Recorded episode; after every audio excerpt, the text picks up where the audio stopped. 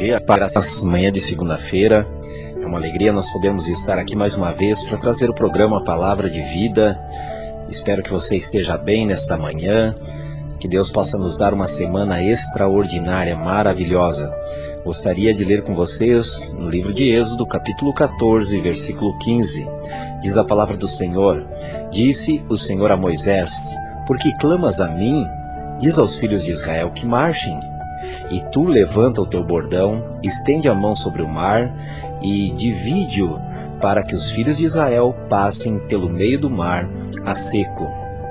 Esse é um texto muito conhecido, quando Moisés ele está tirando o povo do Egito, do regime de escravidão do Egito, uh, e ele está agora levando para a terra prometida, para Canaã.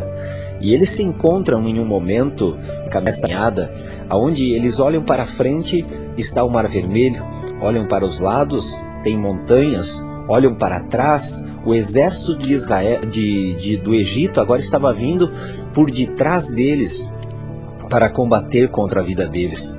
Agora eles olham e eles se sentem cercados. Eles não veem saída, não vê para onde correr.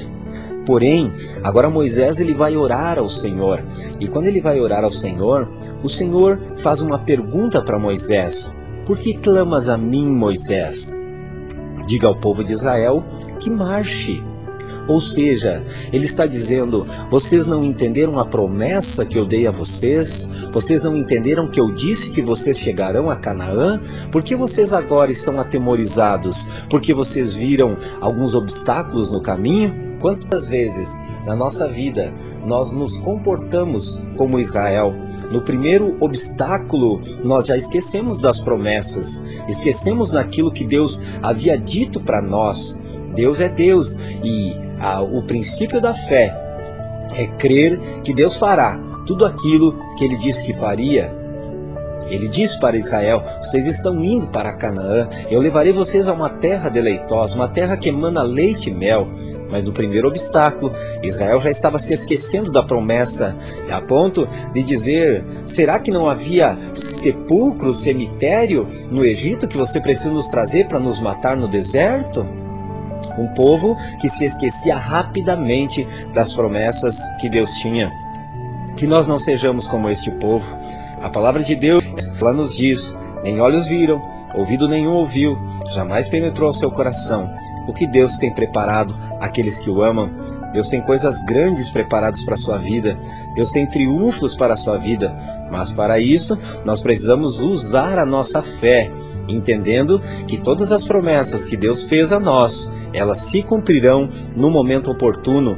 Por isso, entenda: se a adversidade chegar, se a adversidade chegar, se as coisas parecem estarem difíceis, parece que você está vendo o mar na frente, as paredes pelos lados, o exército vindo atrás de você, entenda. Através da sua fé, dê o primeiro passo de fé nas águas e as águas se abrirão. Bata o bordão nas águas e as águas se abrirão. E aquilo que antigamente você olhava e pensava ser um obstáculo, tornar-se um caminho. Assim como aconteceu com o povo de Israel, o Mar Vermelho, que parecia para eles um obstáculo, agora se tornou um caminho para atravessar do outro lado. E este mesmo obstáculo, que parecia ser a derrota de Israel, agora se tornou uh, o instrumento de Deus para combater os inimigos que vinham atrás. Que Deus ricamente abençoe, que você tenha uma semana extraordinária e que você possa provar o milagre de Deus nesta semana. Grandes coisas o Senhor fez por esses, por isso nós estamos alegres. Pai, em nome de Cristo Jesus, estou orando, Senhor, pelos nossos ouvintes. Que esta palavra que foi liberada aqui nesta manhã, uma palavra de encorajamento, uma palavra de fé, uma palavra que entendemos que pode transformar a nossa vida. Quando nós não olhamos os obstáculos como algo que como algo ruim, mas nós olhamos e entendemos que até o obstáculo pode se tornar um caminho para nós atravessarmos do outro lado e as coisas que estão nos atemorizando ficarem para trás.